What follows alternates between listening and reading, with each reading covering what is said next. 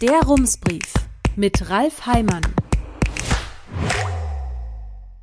Münster, 6. Juli 2021. Guten Tag.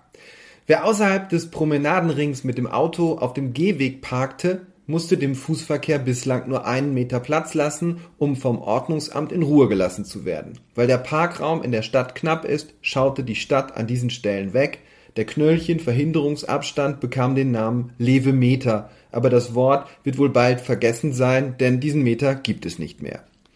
Vor einem knappen Jahr hat der Rat die Stadtverwaltung dazu aufgefordert, diese Ausnahme abzuschaffen. Das ist mittlerweile passiert das Ordnungsamt hat seinem Personal ein neues Heftchen mit Vorschriften an die Hand gegeben, eine sogenannte Dienstanweisung. In diesem Dokument steht, unter welchen Umständen eine Verwarnung ausreicht und wann eine Strafe fällig wird.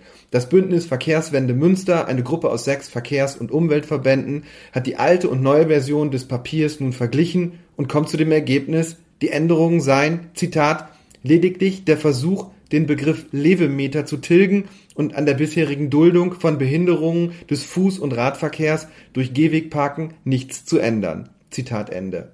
So steht es in einem offenen Brief des Bündnisses.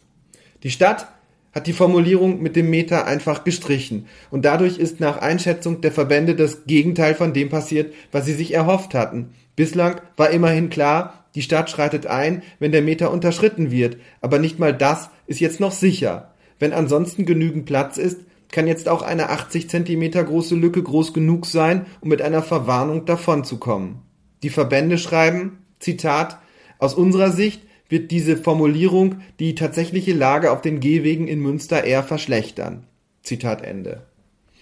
Aber um einmal die Perspektive der Stadt einzunehmen. Was würde passieren, wenn das Ordnungsamt überall dort abschneppen und Knöllchen verteilen würde, wo Autos auf dem Gehweg stehen? Einerseits würde es dann einfach das durchsetzen, was in den Vorschriften steht.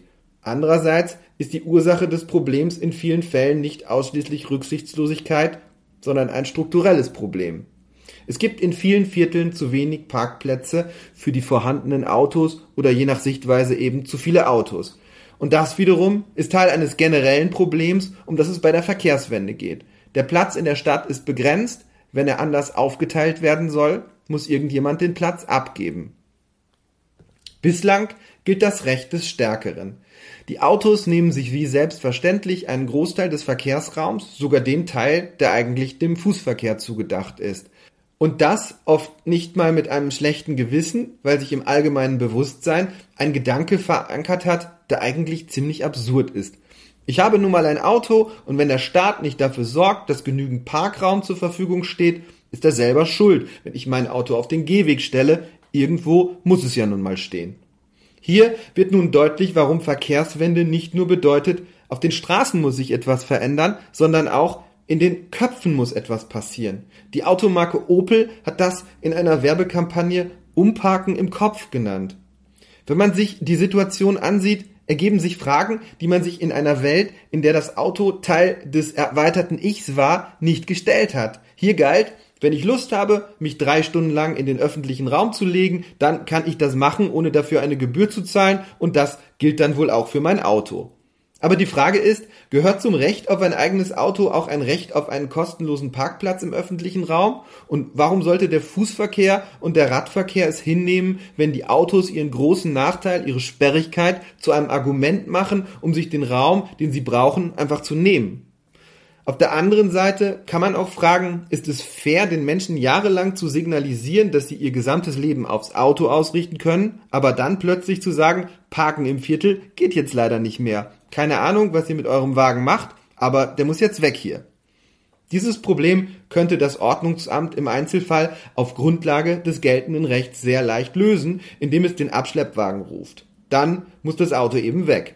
Aber an dieser Stelle würden Stadtverwaltung und Politik das ungelöste Problem des knappen Verkehrsraums auf die Ordnungsamtsmitarbeiterin abwälzen, die am Donnerstagnachmittag an der Südstraße im Nieselregen steht, hier die politischen Versäumnisse der vergangenen Jahre ausbadet und mit einem Knöllchen die Verkehrswende durchsetzt.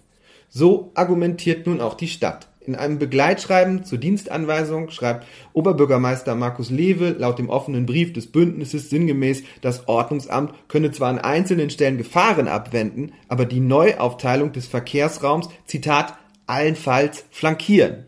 Zitat Ende. Hier könnte man natürlich fragen, ob das überhaupt passiert. Eine Veränderung zu flankieren würde ja bedeuten, noch etwas mehr auf die Umverteilung hinzuwirken als vorher. Die neue Dienstanweisung flankiert dem Eindruck nach allerdings vor allem die Verfestigung des gegenwärtigen Zustands. Und hier ist das Problem zurück auf der politischen Ebene. Dieses Ringen ist in der Verkehrswende der Normalfall, denn immer müssen einzelne Gruppen etwas abgeben, das sie lieber behalten würden, Parkplätze, Geld oder Privilegien. Herzliche Grüße, Ralf Heimann. Rums, neuer Journalismus für Münster. Jetzt abonnieren. rums.ms